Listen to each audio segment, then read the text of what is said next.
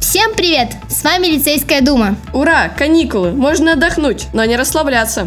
Кстати, слово «каникулы» пришло к нам из Древнего Рима, когда там был период летней жары, совпадавший с началом утренней видимости Сириуса, называвшегося «каникула», что в переводе означает «маленькая собака». Название «Days Caniculus» – «собачьи дни». Они проходили с 22 июля по 23 августа, считавшиеся временем летнего отпуска.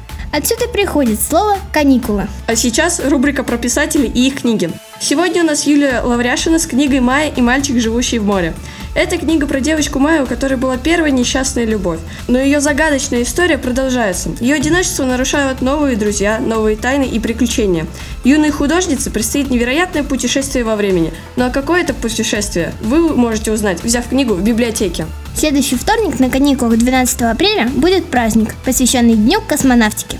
Надеемся, вы все знаете, а может узнаете, что 12 апреля 1961 года советский космонавт Юрий Гагарин на космическом корабле «Восток-1» стартовал с космодрома Байконур и впервые в мире совершил полет вокруг планеты Земля.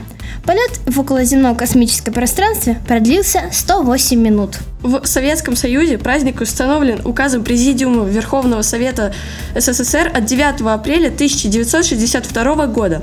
Отмечается под названием День космонавтики.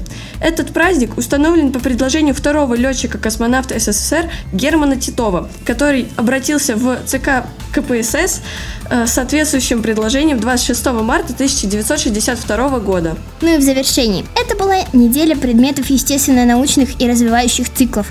Она была очень веселая и интересная. Были проведены КВН и другие интересные мероприятия. Надеемся, вам понравилось. Всем пока!